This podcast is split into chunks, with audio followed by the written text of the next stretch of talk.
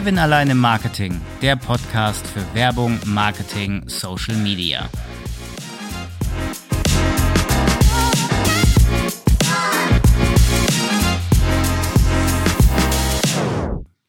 Eine neue Folge Kevin allein in Marketing on Tour. Ich bin nämlich diesmal nicht zu Hause im virtuellen Studio, sondern live im WeWork in Frankfurt in der Taunusanlage. Es geht heute um Folgendes.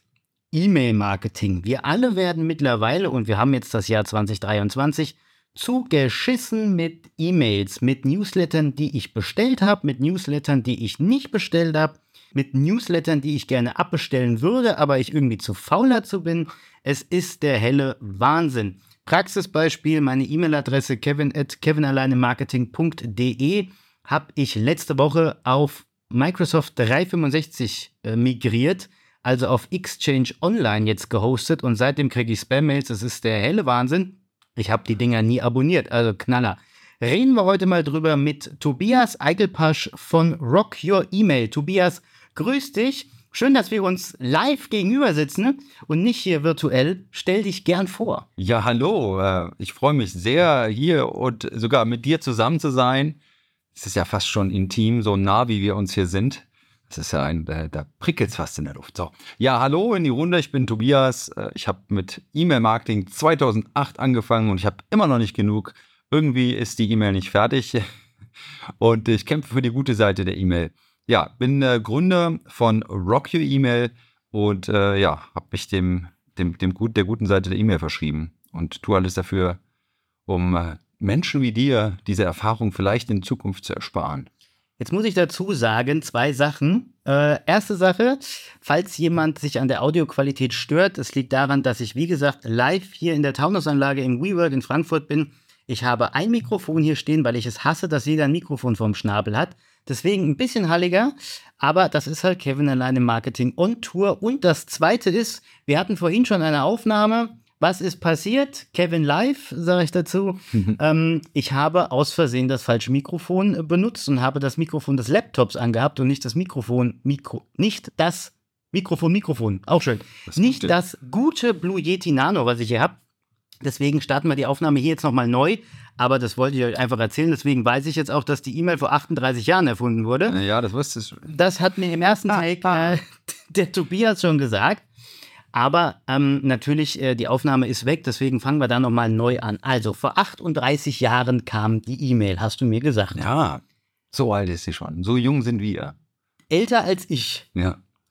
Was ich dich aber beim ersten Tag nicht gefragt habe, eine indiskrete Frage, wie alt bist du eigentlich? Ich, ähm, so äh, gefühlt biologisch oder echt so? Gefühlt, gefühlt und biologisch. Genau, also, äh, also biologisch, ich bin äh, 45. Ernsthaft? Ja. Aber danke, das habe ich, also alle Zuhörer und Zuhörer, das nehme ich als Kompliment auf. Äh, genau, biologisch äh, viel, viel jünger. Ähm, habe ich, äh, weiß nicht, woran es liegt. Ein äh, Kumpel von mir, mit dem ich Basketball spiele, meinte auch vor kurzem, irgendwie seien meine Zellen irgendwie ein bisschen stehen geblieben irgendwo. Ich mache auch gerne Sport, also ich bin gerne aktiv und ich bin so jung geblieben, so stehen geblieben. Du bist 45? Ja. Hätte ich nicht gedacht. Ah, danke. danke. Also maximal auf ja. 38, 39. Ja, aber das war's. Das ist doch hier mein Weisheitsstrahl hier, also in, in meinen in meinen Haaren. Ne? So Dein Salz. Weisheitsstrahl? Ja, das ist Salz. Salt and Pepper sagt beim Englischen. Ja? Das, den habe ich von meinen Kindern. Seit meinen Jahren. Seit Kenn ich, habe auch einen Burggrauer Haare. Ja, genau, die kommen jetzt so langsam. Aber äh, ja, frisch. Ne? So. Ist auch schön. Gut. Dann fangen wir doch mal an. Also, die Anekdote, die ich vorhin schon erzählt habe im ersten Take, die es jetzt nicht mehr gibt, die kommt immer noch. Die kommt nochmal, so rum. die Bundesnetzagentur schreibt gerade äh, aus, dass sie einen neuen Faxdienstleister sucht. Man darf sich aber nur per E-Mail bewerben. Ah. Ist das nicht toll? Ja, ich äh, freue mich riesig, dass da auch also noch weiter Bedarf äh, steht, besteht an Fax und zeugt auch wieder davon, wie wichtig die E-Mail ist. Aber du hast als, mir gesagt, Fax ist trotzdem angreifbar. Ah, ja, ja, ja, genau. Also ohne jetzt hier äh, in diesem Podcast jemals juristisch beraten zu dürfen. Ich bin, habe keinen juristischen Hintergrund. Äh, wenn ich was weitergebe, dann, äh, weil ich das äh, irgendwo von Juristinnen oder Juristen aufgegriffen habe und einfach so weitergebe. Das Fax wurde als ebenso unsicher eingestuft wie die E-Mail jahrelang haben sich ja vor allem auch Behörden und so weiter immer darauf berufen, gesagt, ja, schicken Sie uns das als Fax, von wegen, das müsste ja geschützt sein. Nee, Müssen wir nochmal recherchieren, aber äh, ist auch unsicher und ist ungefähr so wie eine E-Mail. Eine Postkarte, die du durch die Welt schickst, äh, kann sich, wer will, angucken. Jetzt haben wir ja schon gesagt, und wir sagen es nochmal, die E-Mail vor 38 Jahren wurde die erfunden. Sie gehört aber keinem. Also weil ja die Technologie irgendwie dahinter steht. Jetzt mal die Frage, warum gehört sie eigentlich keinem? Sie hat doch jemand erfunden.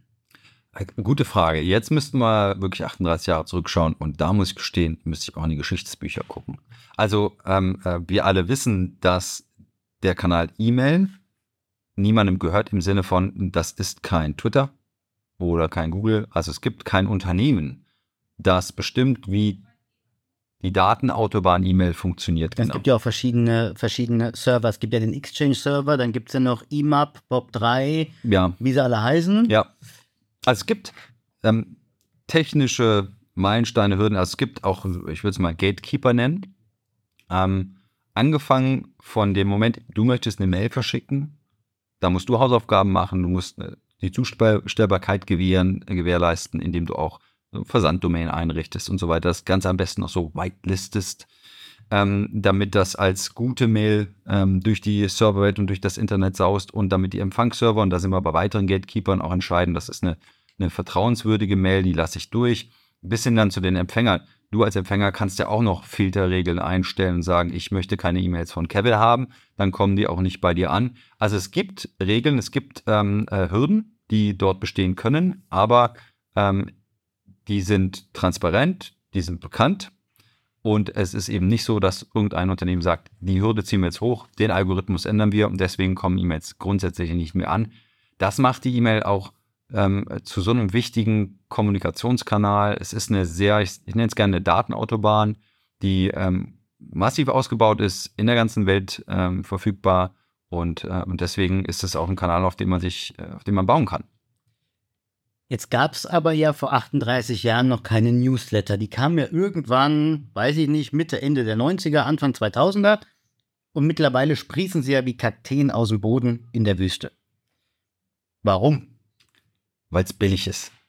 Ist die erste Antwort. Das kostet ja nichts. Ja, genau. Also wenn du dir ein E-Mail-Marketing-System jetzt zulegen willst und du gehst mal auf Recherche, dann findest du im Netz ja ab 0 Euro. Du kannst ja für, für Umme kannst du anfangen. Ja, nicht nur das. also, genau. Du kannst ja auch eine private Mailadresse nehmen. Ja. Google, Microsoft, whatever, kostet nichts. Ja. Und holst dir ein kostenloses E-Mail-Marketing-System. Ja. Zumindest mit bei den Basics ist es kostenlos. Ja. Ich nenne jetzt mal keins, aber es gibt ja viele. Und dann machen die wenigstens Textmails, die du kostenlos über den Äther schicken kannst Ja. mit Newsletter. Genau. Kostet nichts. Und, und was kostet es dich im Gegensatz dazu per Post? Ja? 80 Cent. So mindestens, ja. Mittlerweile. So, und ähm, das, äh, das macht den Kanal halt ähm, sowohl interessant als auch anfällig. Und wenn wir jetzt über den ganzen Spam-Schrott reden, der da in unser Posteingang segelt, das liegt daran, dass der missbraucht wird, der Kanal, weil es nicht viel kostet. Und, auch das ein wichtiger Faktor, weil der Missbrauch nicht wirklich bestraft oder sanktioniert wird. Es gibt nicht viele Kläger und deswegen gibt es auch nicht viele Richter.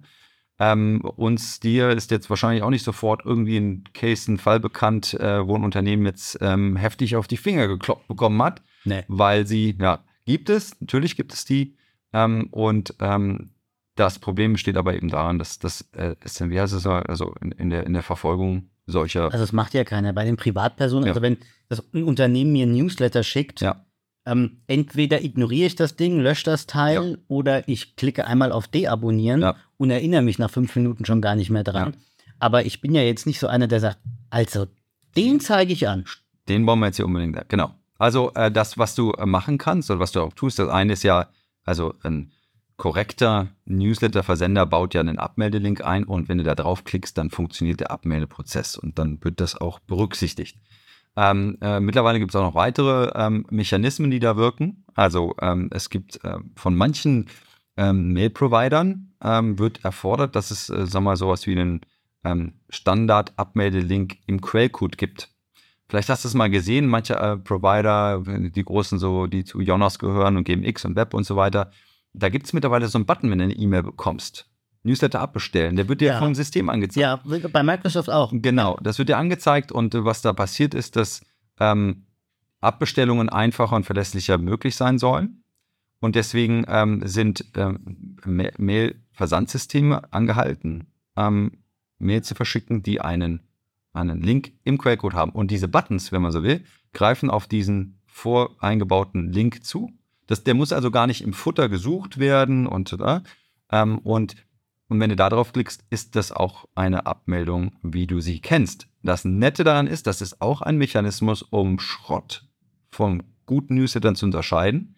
Wenn Versender sowas nicht einbauen, dann können Empfangsserver und Mail-Provider das erkennen und entscheiden, hm, hat er nicht eingebaut, haben wir aber erfordert, wird aussortiert. Ach, das geht? Ja, ja, genau. Das, das ist ja dann ein einfacher Mechanismus. Wenn du als Versender das nicht einbaust, weil du das nicht wirklich beherzigst und ernst nimmst und es geht nicht äh, damit raus, dann, dann ist das ein einfaches Selektionskriterium für einen Empfangsserver oder Empfangssystem zu haben. Nicht drin, fliegst raus.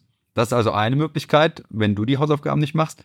Umgekehrt, mittlerweile, du kannst die, äh, die Absender auch bestrafen. Jetzt haben wir das Problem, dass so viele Spams verschickt werden, dass du nicht dauernd bestrafen kannst. Du tust es aber auch, allein schon, wenn du Mail als Spam deklarierst. Da gibt es ja auch meistens einen Button.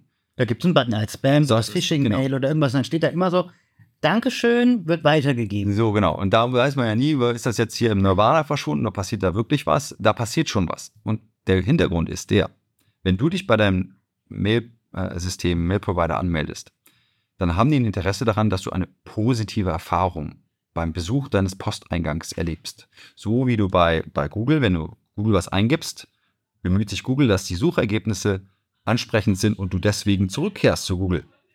Und wenn du deinen Posteingang öffnest und da ist nur Spam drin, dann kehrst du auch nicht mehr zu, zu GMX und Web und was weiß ich. Kann ich das mit Rechnung auch einstellen? So, keine Frage. Und die haben auch ein Interesse, dass du eine positive Erfahrung machst, wenn du deinen Posteingang aufrufst. Und deswegen ähm, ähm, scannen die, filtern die das durchaus. Und wenn sich dann Muster zeigen, weil ein bestimmter Absender mehrmals als Spam deklariert wird, dann können die das eben auch in den Riegel vorschieben.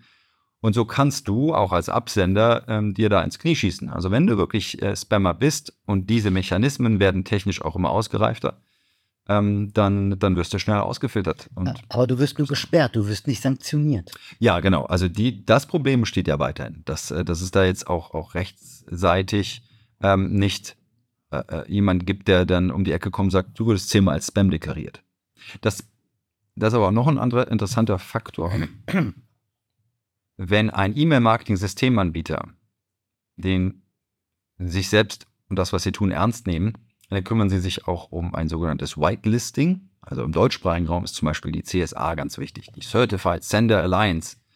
Und die, äh, wenn ein E-Mail-Marketing-System das Ernst, äh, Systemanbieter das ernst meint, dann lassen sie sich dort listen und ähm, dann werden E-Mails, die von diesen Servern kommen, auch kontinuierlich ähm, überwacht. Und wenn jetzt ein Empfänger sagt, ich habe eine E-Mail bekommen und die Spam, die habe ich nie so angefordert, dann kann man das der CSA melden. Der Meldeprozess übrigens ein sehr einfacher. Also ist ganz einfach. Und wenn dann bei der CSA zu einem bestimmten Absender mehrere Spam-Warnungen ähm, äh, ankommen, dann sieht die CSA, oh, ist bei uns gelistet, eigentlich white gelistet, aber da wird irgendwie Schrott verschickt, also kann dann die CSA dieses System, die Versandserver auf die schwarze Liste setzen. Und das hat im deutschsprachigen Raum gravierende Auswirkungen, weil die CSA sehr weit verbreitet ist dann landest du dann bei allen möglichen und den wichtigsten Mail-Systemen, also Empfangssystemen, auf der schwarzen Liste. Und dann kommen deine E-Mails auch wirklich nicht mehr an. Was passiert? Der Druck liegt dann zunächst bei dem E-Mail-Marketing-Systemanbieter, das zu lokalisieren. Die CSA sagt ihm dann, hier schau mal bitte nach, da verschickt jemand was.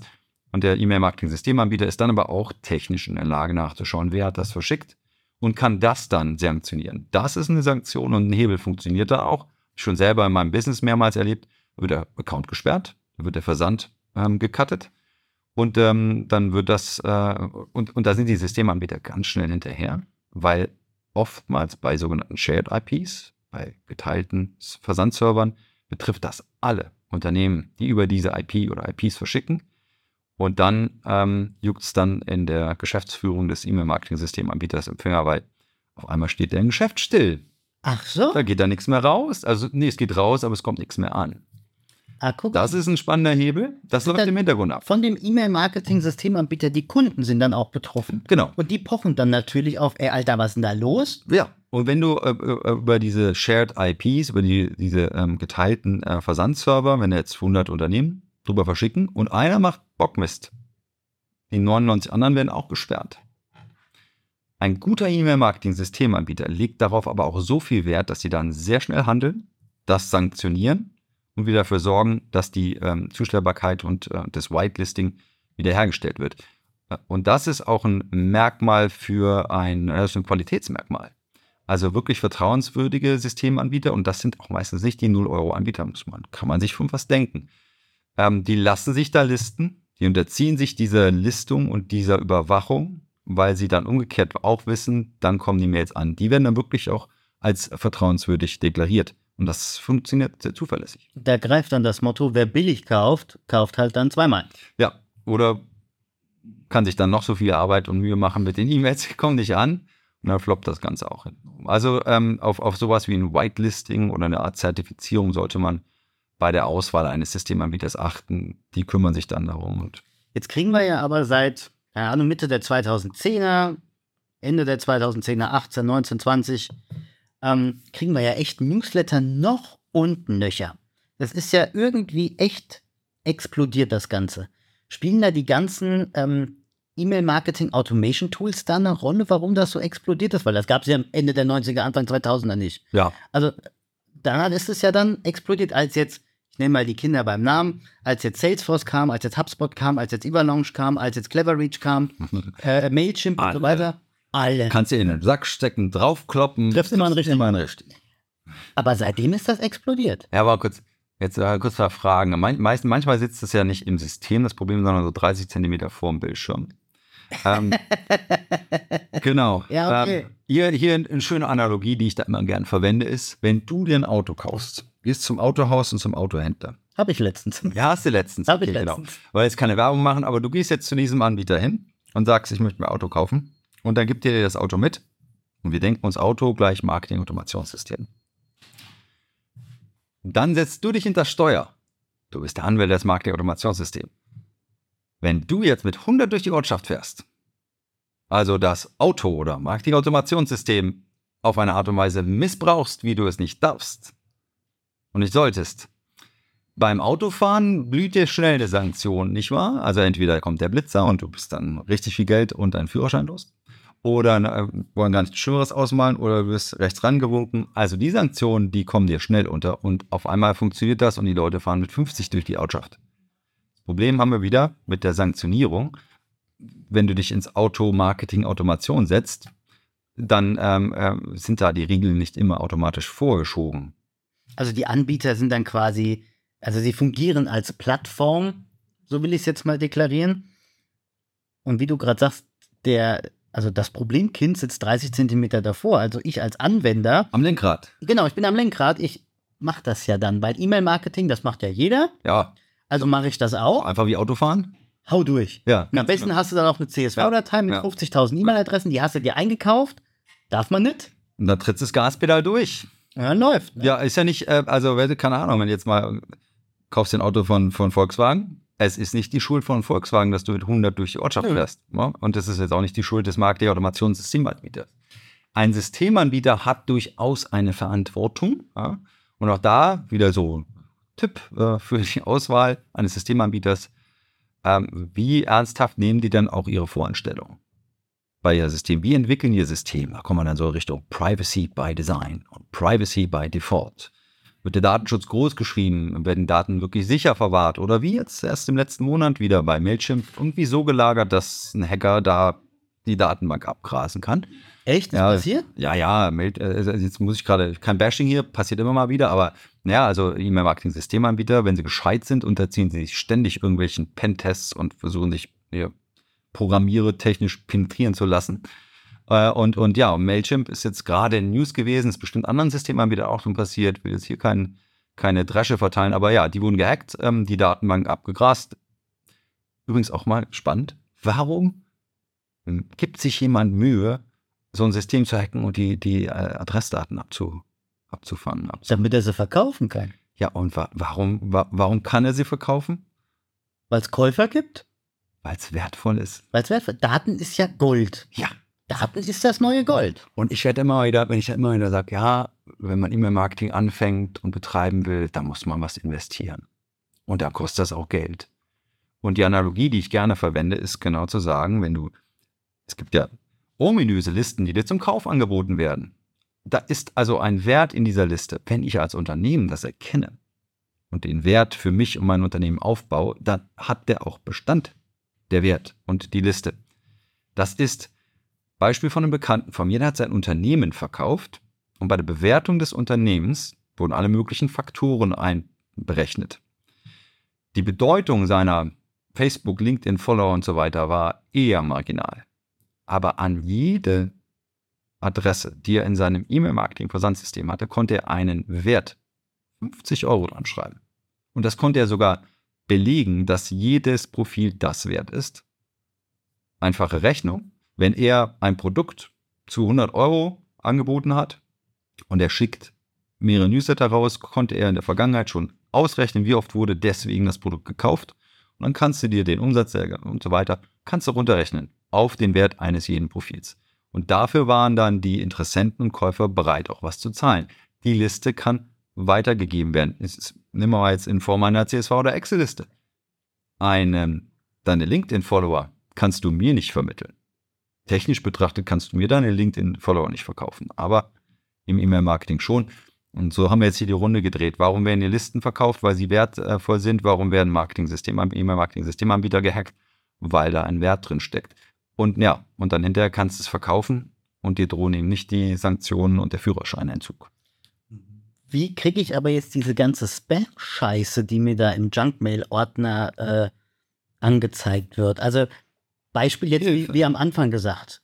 Meine E-Mail-Adresse kevin at kevinalleinemarketing.de letzte Woche auf ähm, Exchange Online migriert und zwar vom Hosted Exchange, gehostet in Deutschland, ISO 27001 Zertifizierung, jeden 14 Feuerstein. Mhm. Hab das jetzt migriert, weil, ehrlich gesagt, es ist einfacher und auch komfortabler als ein Hosted Exchange oder als ein IMAP oder als ein POP3, weil ich Kalender synchronisieren kann und alles Mögliche. Deswegen habe ich das getan.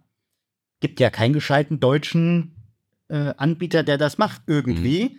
Ähm, so ähnlich ist es ja auch ähm, äh, äh bei äh, Podcast-Aufnahmesystemen. Mhm. Deswegen nehme ich eigentlich in der Regel über Zencaster auf, weil es gibt nichts Gescheites Deutsches, ja. was ich da machen kann. Hast du so viel Spam und Schrott im Posteingang? Aber ihr habt Spam und Schrott noch und nöcher. Wo kommt der her? Ja, ja, also äh, ganz deutlich, äh, also eindeutig kommt es daher, dass, dass irgendjemand die Adressen verwendet, ohne vielleicht mal genau geklärt zu haben, ob sie verwendet werden dürfen. Es auf gibt gut Glück. Äh, ja, nee, nicht auf gut Glück. Also da ist ja meistens auch System, das ist Absicht dahinter, das ist geplant. Und ähm, ja, viele Unternehmen machen das noch relativ wasserdicht, ja, weil du dich auf der einen Seite für irgendeinen Service anmeldest, steht im Kleingedruckten, dass du damit auch einverstanden bist, dass deine Adresse an A, B, C weitergegeben wird und du von denen auch E-Mails bekommen darfst. Und kein das Mensch liest sich das ja durch? Keiner durch. Das ist genau das. Das ist, das ist einer auch meiner größten Kritikpunkte. Es macht natürlich Arbeit, das transparent als Unternehmen transparent zu machen, offen zuzugeben und auch so hinzuschreiben. Und das ist ja eigentlich die richtige, die richtige Schlussfolgerung wäre dann, das optional zu machen. Zu sagen, hm, okay, dir, Kevin, überlasse ich die Entscheidung, ob du jetzt zusätzlich von der oder der, dem Unternehmen was haben möchtest. Und äh, diese, den Aufwand zu betreiben, machen die wenigsten. Ja. Das dann so zu beschreiben und dir das zu überlassen, ganz wenige. Und, ähm, und das, das bringt den Kanal E-Mail auch in Verruf. Das ist für mich, äh, ich nenne es mal eine Arbeitsbeschaffungsmaßnahme, weil äh, äh, das bedeutet für mich, der Kampf für das Gute der E-Mail geht noch weiter. Ähm, und, äh, und umgekehrt ähm, hoffe ich, dass mehr Unternehmen da zur Besinnung kommen.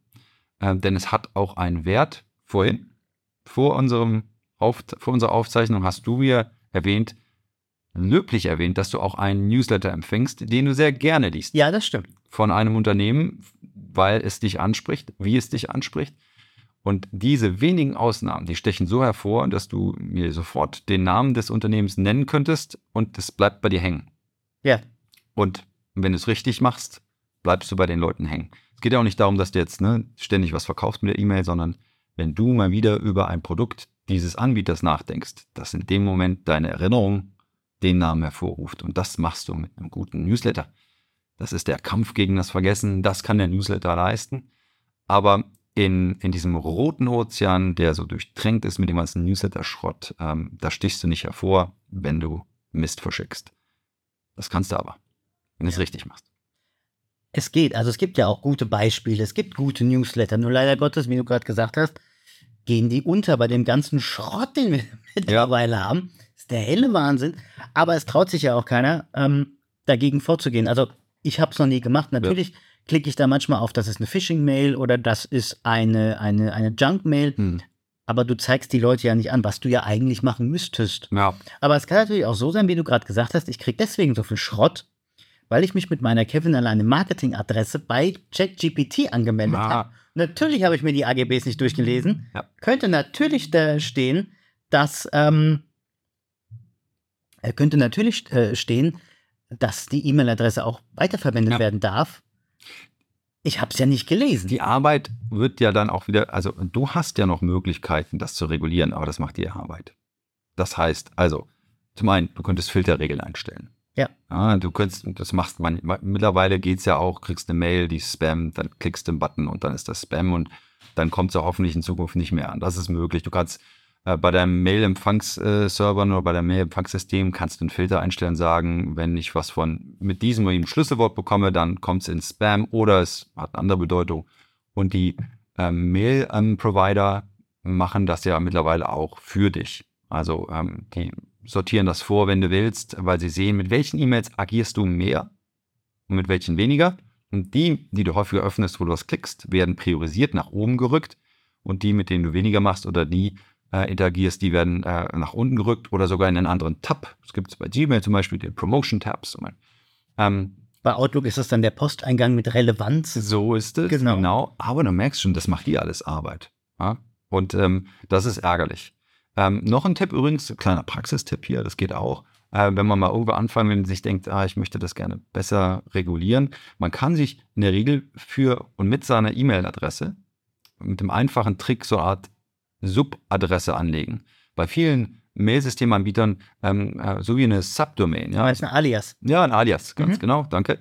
Ähm, du kannst ja ein Alias anlegen und dem kannst du äh, auch einen Begriff vorstellen. Zum Beispiel, keine Ahnung, nehmen wir mal jetzt hier ähm, Newsletter. Punkt. ja, genau. Newsletter.kevin at äh, kevinalleinemarketing.de. Das wäre eins. Noch ein Trick. Wenn du dich irgendwo anmeldest, zum Beispiel melde ich mich jetzt bei, bei Valco an, ja, dem äh, Kopfhörerhersteller, weil das war das positive Beispiel von vorhin. Da melde ich mich damit valco.kevin. Ah, ich verstehe. Die E-Mails kommen in der Regel auch mit dieser, äh, mit dieser äh, vorangestellten Bezeichnung trotzdem in einem Posteingang an. Aber sie haben schon ein eindeutiges Merkmal, mit dem du identifizieren kannst, ah, mit der Adresse, mit dieser Subadresse habe ich mich für den Newsletter angemeldet. Und dann kannst du nämlich auch gucken, wohin wurde das verkauft. So, das ist geil. Ah, jetzt wird's, jetzt, jetzt wird's. Weil wenn du jetzt eine E-Mail von Hottehü bekommst und die Empfangsadresse ist valco.kevin, dann ist deine Adresse, mit der du ursprünglich die bei Valco äh, angemeldet hast, äh, zu einem anderen Unternehmen gewandert. Und das ist dir dann sofort sichtbar. Das ist ja den meisten gar nicht klar, wenn du immer dieselbe Adresse verwendest. Und auch das ist natürlich ein Vorteil für die Versender, weil das untergeht und du das nicht mehr nachvollziehen kannst. Aber auf die Art und Weise, also da muss man mal schauen, wie man mit dem eigenen System einen E-Mail-Alias einrichten kann. Und in der Regel muss man den noch nicht mal technisch konfigurieren. Also du musst jetzt nicht hingehen und sagen, ich muss das jetzt im Backend irgendwo noch äh, konfigurieren, sondern du stellst dem was voran, machst einen Punkt dazwischen, guck da mal rein. Das ist noch ein kleiner Praxistipp von mir. Und dann kannst du schauen, wo auf einmal äh, Newsletter herkommen, mit welcher, ja, mit welcher Subadresse und weiß. Ich, ich kann es jetzt nur von Microsoft sagen, ähm, auch mit meiner privaten Adresse. Wenn man da online ist bei Outlook.de, geht online rein, geht man oben, äh, was ist denn das, oben rechts aufs Zahnrad, E-Mail-Einstellungen, dann steht da schon Aliasse verwalten. Mhm. Und dann kann man da seine Aliasse ja. äh, äh, einmal eingeben, hinzufügen, löschen. Ja. Das kostet auch nichts. Nö, das, das ist dabei. Ist auch meistens unendlich viele Möglichkeiten. Genau. Das ist ja alles genau. einzigartig, weil es deine Adresse, deine Domain ist. Ähm, aber, aber das nur so als kleiner Praxistipp, wenn man das mal verfolgen möchte. Und dann Alter, das ist nicht schlecht. Das ist mal hier Mehrwert Das ein- Podcast. ja? Alter, leck mir am Arsch. Äh, Jetzt hast du mir aber auch schon ähm, beim Vorgespräch mal gesagt, das will ich nochmal aufgreifen, dass Apple ähm, ja vor wenigen Wochen, glaube ich, war das, ja, schon länger. schon länger her, Mhm. ähm, da so eine neue Privacy-Einstellung gemacht hat. Apple Mail, Privacy Protection. Genau. So heißt es. So, und jede Mail öffnet Apple. Ja. Ja, Apple liest ja jede Mail dann auch. Ja, das passiert wahrscheinlich dann auch. Ja. Mhm. NSGVO am Arsch. Ja, Grauzone Grauzone. erreicht. Äh, Wie dunkel ist die Zone jetzt schon? Also- das ist der Frage, die sich ganz wenigsten stellen. Ist ganz interessant, ja. Ähm, also für die, die es noch nicht wissen, ähm, Apple Mail hat also vor, vor fast zwei Jahren haben sie es das erste Mal verkündet und haben dann gesagt, ähm, wir möchten die, die Daten und dein Verhalten als äh, Apple Mail-Empfänger, wenn du das Apple Mail nutzt, das ist mal kurz zur Einordnung, du kannst ja deine E-Mail bei Google oder bei Microsoft oder was auch immer haben, aber die App Apple Mail verwenden. Richtig. Und in dem Moment ist auch wurscht, welches andere System dahinter steckt. Du verwendest Apple Mail. Und dann geht das bei denen durch die Apple Server. Ach, das ist scheißegal, wo die Mail ist. Ja, ja. Nutze ich Apple Mail als Ja. App auf dem Handy, auf Ja. dem iMac oder wie die Dinge heißen. Ja. Ich habe einen Microsoft-Rechner, keine Ahnung. Ähm, Apple Mail zeigt sie an. Dann müssen sie auch die E-Mail verarbeiten. ach so. Mhm, So. Und dann haben sie gesagt, wir möchten dich, Kevin, schützen, wenn, weil die Unternehmen, die haben ja diese Tracking-Wut und die wollen wissen, ob du deine E-Mails auch bekommst und öffnest. Und äh, wir schieben uns jetzt vor und Apple Mail Privacy Protection macht folgendes. Wenn eine E-Mail bei denen ankommt, öffnen sie die immer und alle. Ausnahmslos über ihre eigenen, das nennt man dann Proxy-Server. Das sind also zwischengeschobene Server. Und die machen die auf und ähm, das ist also riesen Rechenzentren und ähm, das ist eine wunderbar geschützte Umgebung. Das heißt also erstmal, auch das ist ein guter Grund, wenn die die E-Mail zuerst öffnen und da ist irgendwelche sogenannte Malware drin, da hat einer ein trojanisches Pferd mitgeschleust und die Öffnung löst das aus, dann hängt das Ding erstmal auf dem Apple Proxy Server nicht auf deinem Rechner. Das ist schon ein Vorteil. Das ist sicherheitstechnisch cool. Ja? Da wirst du geschützt und das kann Apple dann auch durchaus mal identifizieren und dich benachrichtigen. Wir haben eine Mail bekommen, die hat hier Malware drin. Cool, das ist gut. Und dann das nächste ist, ähm, wir möchten dich auch schützen, sagen sie dann, weil wir können dann verbergen, ob, also dem Absender, äh, äh, können wir die Information vorenthalten, ob du eine Mail wirklich auch geöffnet und gelesen hast. Das liest ja sonst jeder mit, oder? Also wenn du nicht Apple Mail verwendest. Und, ähm, und das äh, ist nicht mehr einsehbar.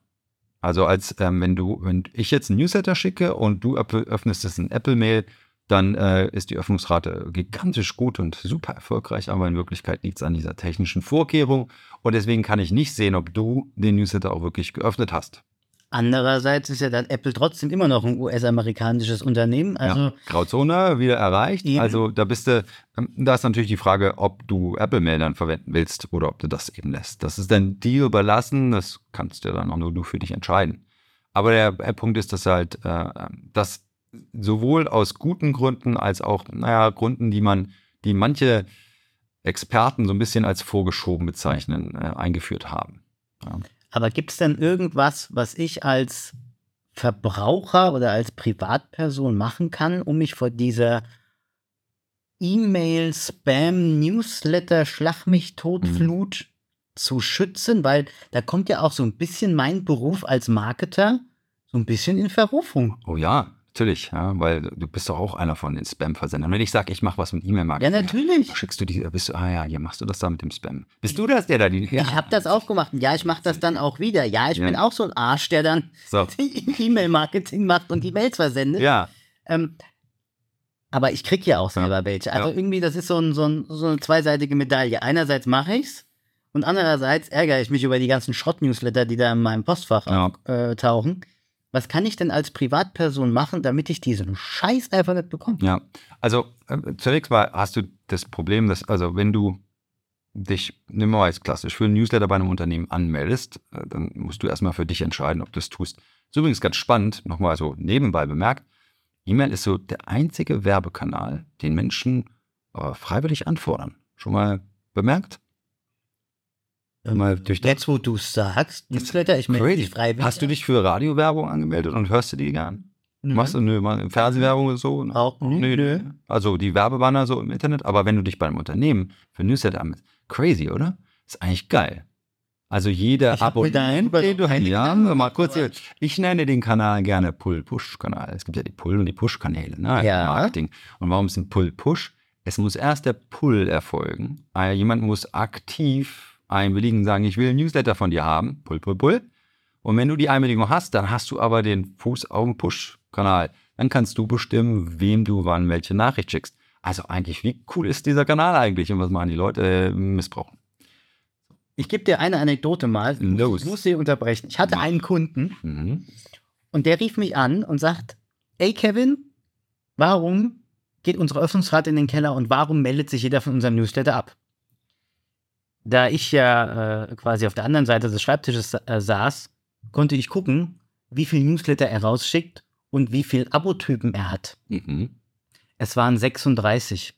Also Abotypen heißt was? Abotypen heißt ähm, einmal E-Mail für Computer, einmal E-Mail für, ähm, für, für Laptops, einmal E-Mail Ah, okay. für Mäuse, für Zubehör. Interessens- Also Interessensgebiete. Ja, gut. So, und am Anfang ist es aber so, ich melde mich zum Newsletter an und dann melde ich mich zu allen 36 Interessensgebieten an und muss in den, in den Einstellungen, also im Preference Center, Mhm. muss ich das dann abhaken. Das Ja. macht ja aber keiner, weil es keiner weiß. Genau. Somit hat er sich angemeldet zu 36 Newslettern und wurde alle drei Stunden beschmissen. Ballert. Ja. Ich so, Alter, bist du irre? Ja. Das kannst du nicht bringen. Ja. Ja, doch. Ja, was, hat, was was macht denn das Unternehmen da gerade in dem Moment? Das Vertrauen, das die Person dem Unternehmen entgegengebracht hat, wo gesagt hat, wie darfst du Werbung steht, ist, ist dann schon wieder im Eimer. Ja. Also das ist, ähm, also erstmal löblich, dass sie Interessensgebiete ähm, äh, erstellt haben und sie auch anbieten.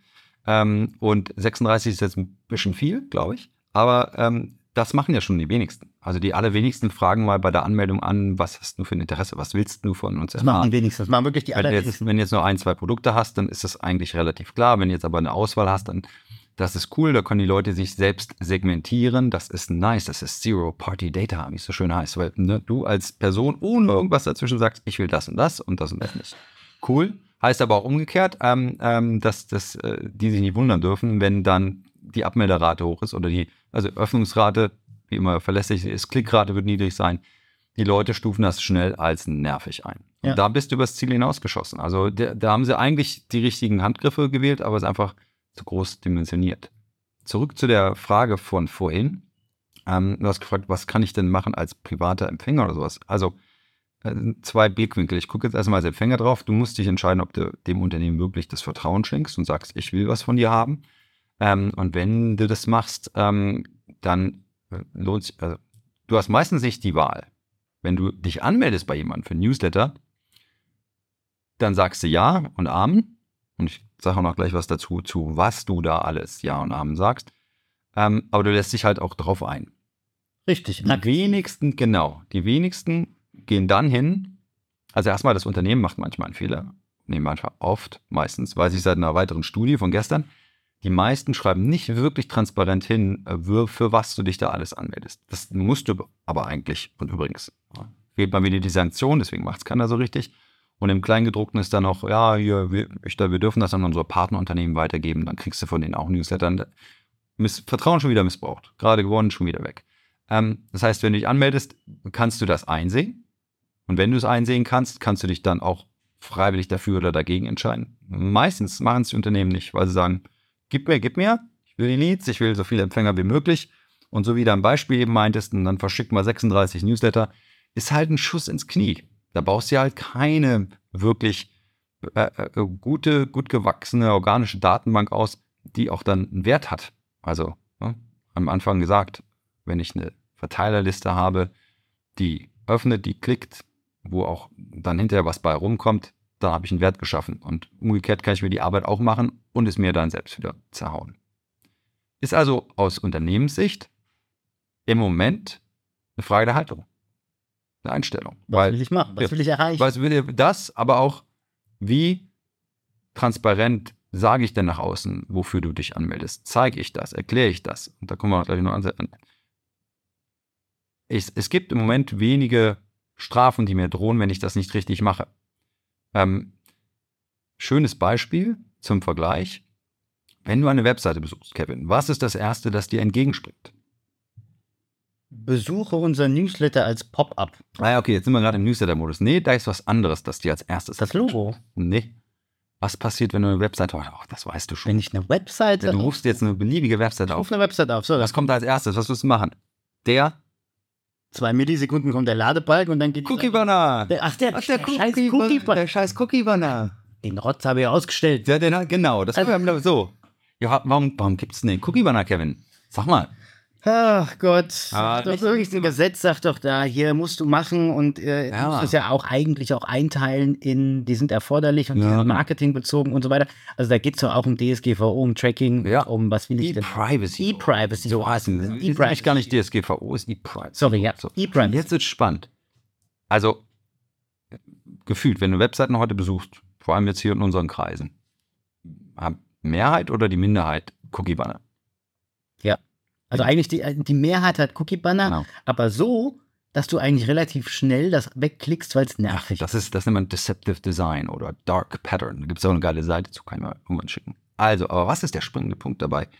Bei den Cookie-Bannern ist das Bewusstsein schon so weit ausgeprägt, dass hm, wir dürfen jemanden tracken, ehe wir die aktive Einwilligung haben. Und so ein Cookie-Banner ist ja auch technisch einfach zu implementieren. Das gab es schon in diversen Gerichtsurteilen. Da kannst du dich nicht rausreden. Das ist technisch halt einfach, kostet dich nichts mehr. Also müssen alle Tracking-Maßnahmen ausgeschaltet sein. Das ist der Standard. Default ist, du kommst auf die Webseite, Tracking ist aus. Dann fragen sie dich sofort, dürfen wir dich tracken? Und wenn du da ja oder vielleicht sagst, nicht klar nein, dann wirst du mehr oder weniger getrackt. Mhm. Jetzt wird spannend. Wie viele Newsletter-Anmeldeformulare kennst du, die genau dieses Prinzip und diese Regeln beachtet und vor der Anmeldung zum Newsletter fragen, dürfen wir dich auch tracken? Boah. Das ist eine außerordentlich gute Frage. Glaubst du, die Regeln sind andere im E-Mail-Marketing als bei jedem? Na, du hast ja, also sagen wir mal, die Regeln im Marketing, so wie ich sie kenne, Mhm. korrigiere mich jederzeit, wenn ich falsch liege, ist ja, ich habe ein Formular und dann hast du einen, eine Checkbox, wo Ja. dann steht, ja, ich möchte wirklich den Newsletter haben. Mhm. Und dann hast du im besten Fall noch eine zweite Checkbox, wo dann steht, ja, ich habe die Datenschutzbestimmungen gelesen und Mhm, akzeptiere diese genau. und willige ein, dass ich äh, auch der Datenverarbeitung meiner Daten zustimme. Und Tracking auch, ne? Das hatten wir bei Cookie Banner schon. Tracking? Ja, Tracking steht, also Tracking steht aber nirgendwo. Und mein, vielleicht stehen Sie, aber das steht dann in der Datenschutzerklärung. Die können Sie hier nachlesen. So, jetzt kommt die Analogie Teil 2. Es gab eine Zeit, da gab es auch Cookie-Banner. Nicht die heutige, das war vielleicht vor einem Jahr oder sowas, vielleicht vor zwei Jahren. Wenn du eine Webseite besucht hast, was stand in den Cookie-Bannern in der Regel drin? Da gab es so einen Standardtext. Mit dem Besuch, Mit dem Besuch dieser Website Webseite? stimmen sie dem Tracking zu. gibt es diesen Hinweis und diese Art der Cookie-Banner heute noch. Soll es nicht geben, aber ich meine, es gibt Gibt es die manchmal noch. Aber die Mehrheit heute Die macht es richtig. mehr. Weil, was musst du haben? Du musst Buttons oder ne, die Möglichkeit muss Buttons haben. sagen, all, zustimmen oder ausgewählte oder alle ablehnen. Korrekt. So. Die Regel von damals, von wegen mit dem Besuch, stimme ich äh, ähm, zu, die ähm, könnte zu einer Sanktion führen. Und deswegen, ohne rechtsberaten zu dürfen, nochmal der Hinweis, bitte stimmt euch da mit dem Datenschutz ab.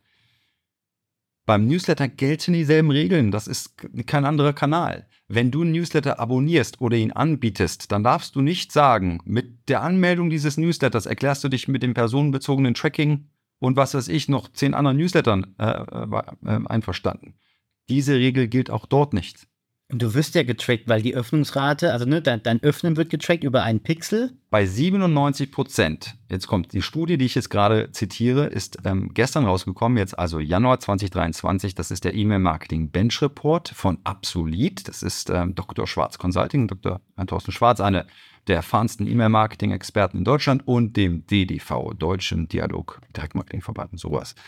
Die haben 5000 Unternehmen ähm, anhand von 160 Kriterien im E-Mail-Marketing ähm, äh, verglichen. Und die haben festgestellt, die haben genau das geprüft, haben festgestellt, dass 97 Prozent dieser 5000 Unternehmen nicht das abfragen, was jeder freaking Cookie-Banner gerade richtig abfragt. Nämlich, wenn du dich anmeldest für den Newsletter, dürfen wir dich tracken. Voreinstellung, Tracking aus. Erst wenn jemand sagt, freiwillig, ich stimme zu, dann ja. Crazy, wenn du mich jetzt fragst, wenn ja, da gehen die Augenbrauen hoch, das könnt ihr nicht sehen, aber wenn du mich jetzt fragst, ähm, wer sich da vielleicht demnächst mal warm anziehen muss, ich bin keiner, der sowas gerne raufbeschwört, aber die Regeln, die dort gelten, bei Cookie-Bannern gelten fürs E-Mail-Marketing genauso. Und ich bin bis heute, ist mir völlig schleierhaft, wieso 97 Prozent der Unternehmen das so schlampig behandeln und das nicht berücksichtigen. Weil du darfst niemanden tracken, es sei denn, du hast deren freiwillige Einwilligung. Das heißt, eigentlich müsste dann bei jeder Newsletter-Anmeldung drei Haken existieren. Erster Haken ist, ja, ich will den Newsletter. Okay. Zweiter Haken ist, ja, ich stimme äh, der Datenverarbeitung zu. Ich habe die Datenschutzbestimmung Mhm. gelesen. Und der dritte Haken wäre, ja, ich stimme dem Tracking zu. Jetzt, äh, genau, jetzt, ich darf hier wieder nicht beraten. Ich weiß aber aus der Praxis heraus, wie andere Unternehmen das umgesetzt haben. Und da muss man noch ein bisschen unterscheiden. Ähm, äh, Beispiel, wenn du eine Webseite hast, kevinalanimarketing.de slash Newsletter. Ja. Diese Unterseite hat als einziges Thema und Inhalt die Newsletter-Anmeldeformular Ja. und nichts anderes. Also aus der einen Seite geht hervor, wenn ich mich auf der Seite aufhalte und ich fülle das Formular aus, dann ist das für die Newsletter-Anmeldung. Dann brauchst du nicht unbedingt zwingend so eine Checkbox. So haben das Unternehmen schon umgesetzt, so wurde das von Datenschützern und Anwälten Das ist richtig. Das heißt, du brauchst keine zusätzliche Checkbox. Manche Unternehmen setzen die im Hintergrund einfach, um das technisch abgebildet zu haben. Aber äh, da muss dann nur da stehen, mit dieser Seite, diesem Formular stimme ich dem zu und dann äh, ist meine Einwilligung erfolgt. Das heißt, diese Checkbox muss nicht unbedingt sein. Die erste, mit dem Newsletter. genau, die, die grundsätzliche, das ist dann eine Einverständniserklärung. Die kommt auch aus dem UWG, die kommt nicht aus dem DSGVO. Genau, unlauteren Wettbewerbsgesetz. genau, danke für die Übersetzung. Deswegen musst du die Einwilligung überhaupt einholen von den Leuten. Das heißt, die Checkbox kann man, muss man aber nicht, je nachdem, wo sie platziert ist. Wichtig. Also auf einer Startseite.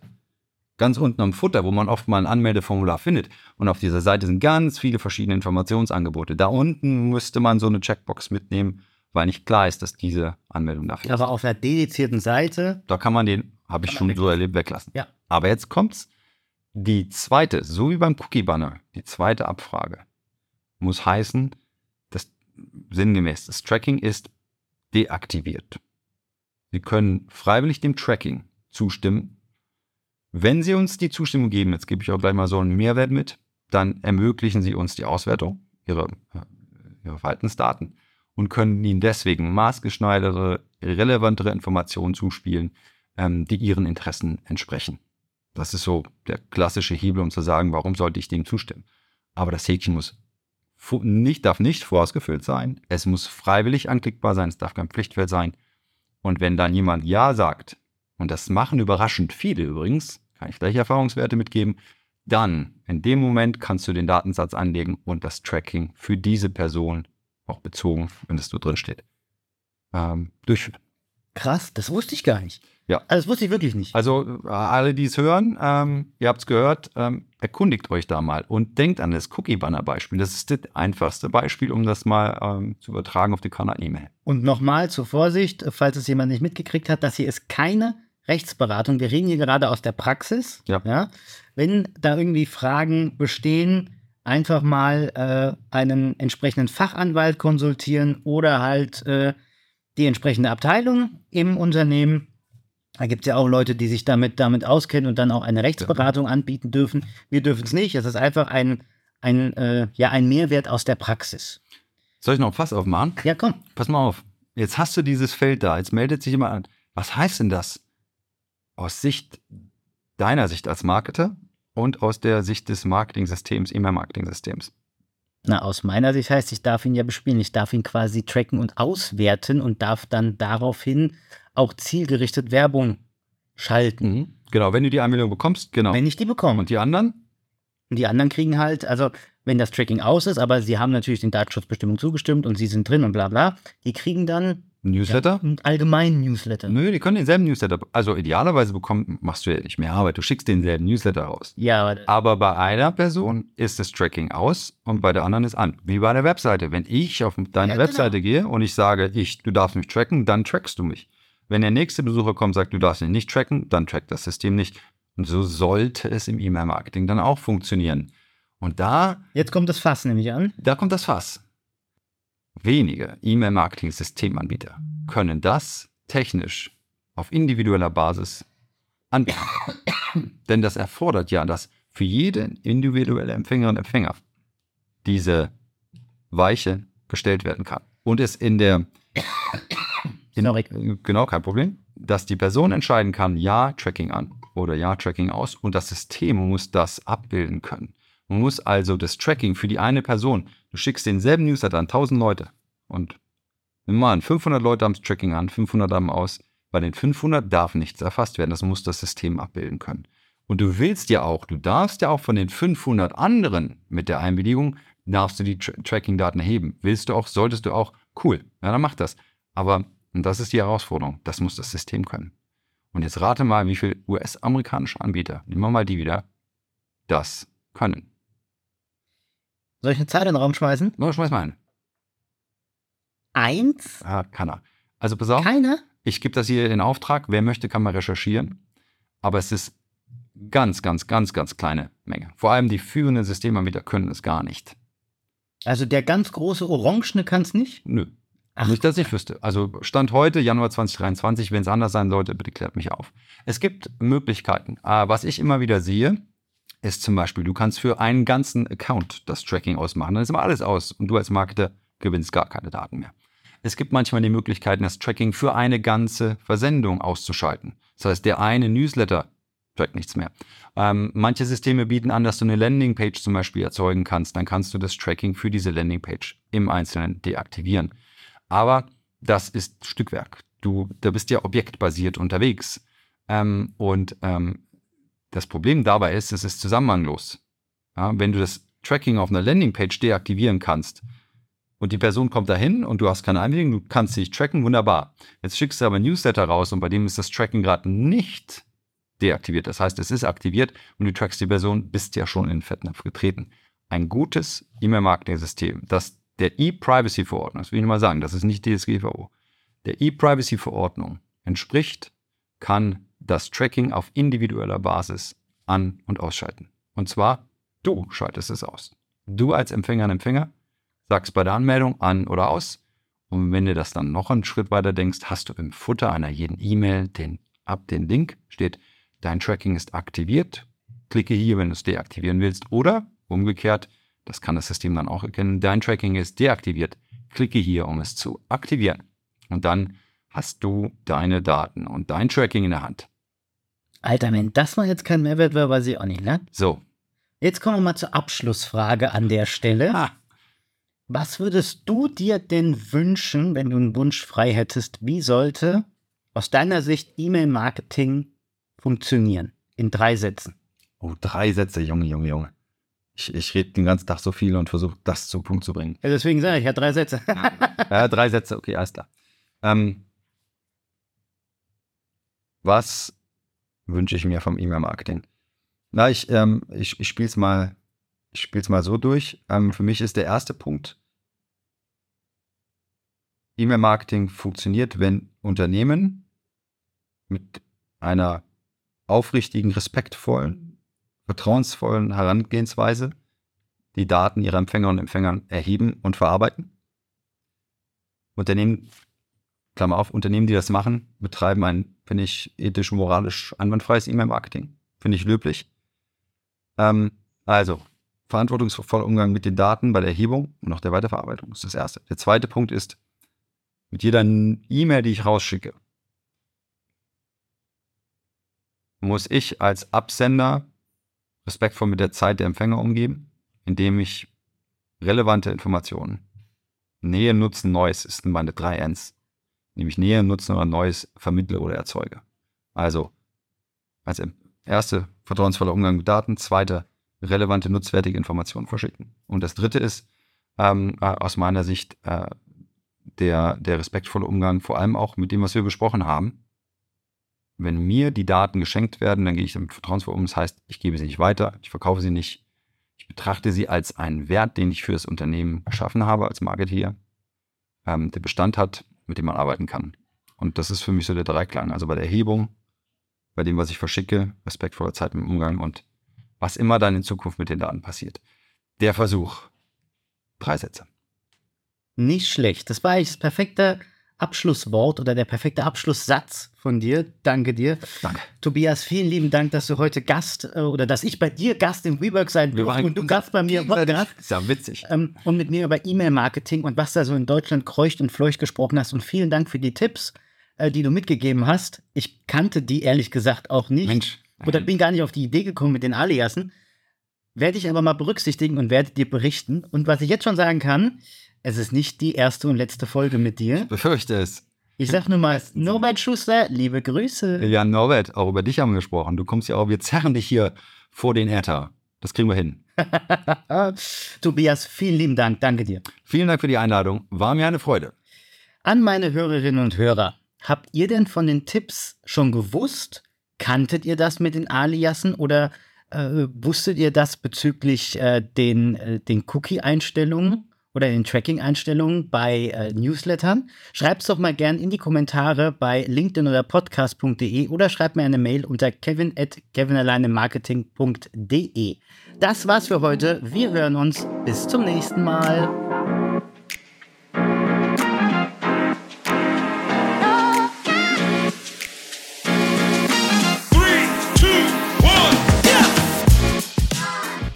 Wenn dir mein Podcast gefällt, lass mir gerne ein Like oder einen Kommentar auf LinkedIn oder podcast.de da. Oder eine 5-Sterne-Bewertung auf Spotify oder Apple Podcasts. Schreib mir auch gerne eine Mail unter kevin at kevinalleinemarketing.de.